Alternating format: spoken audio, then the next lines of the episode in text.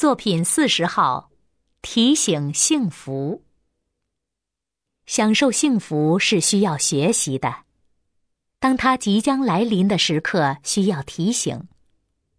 人可以自然而然的学会感官的享乐，却无法天生的掌握幸福的韵律。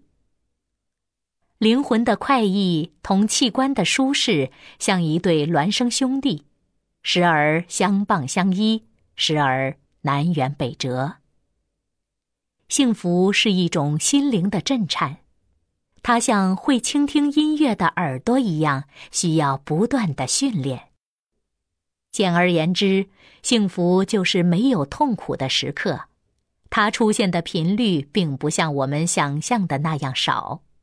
人们常常只是在幸福的金马车已经驶过去很远时，才捡起地上的金鬃毛，说：“原来我见过它。”人们喜爱回味幸福的标本，却忽略它披着露水、散发清香的时刻。那时候，我们往往步履匆匆，瞻前顾后，不知在忙着什么。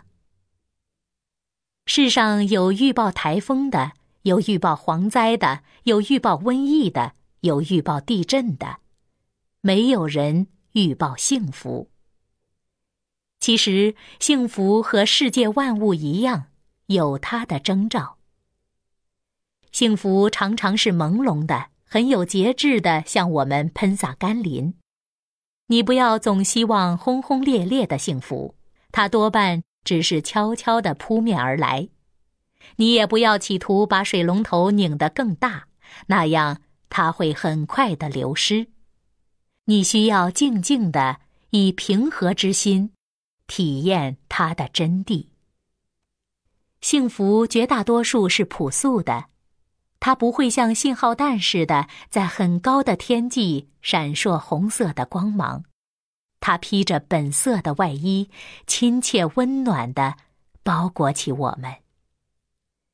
幸福不喜欢喧嚣浮华，它常常在暗淡中降临，贫困中相濡以沫的一块糕饼，患难中心心相印的一个眼神，父亲一次粗糙的抚摸。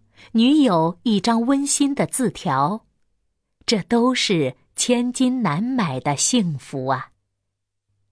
像一粒粒坠在旧绸子上的红宝石，在凄凉中愈发熠熠夺目。